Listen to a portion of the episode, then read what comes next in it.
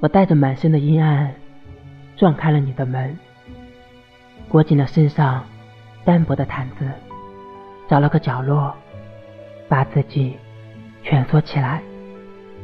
这里好暖，我周身散发的灰暗开始与那些光亮融合，渐渐的，不大能分得清边界。我开始胆子大了起来。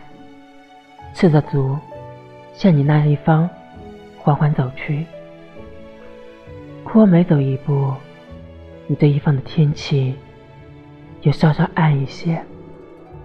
那些闪烁的光拼命的驱逐着那些暗色。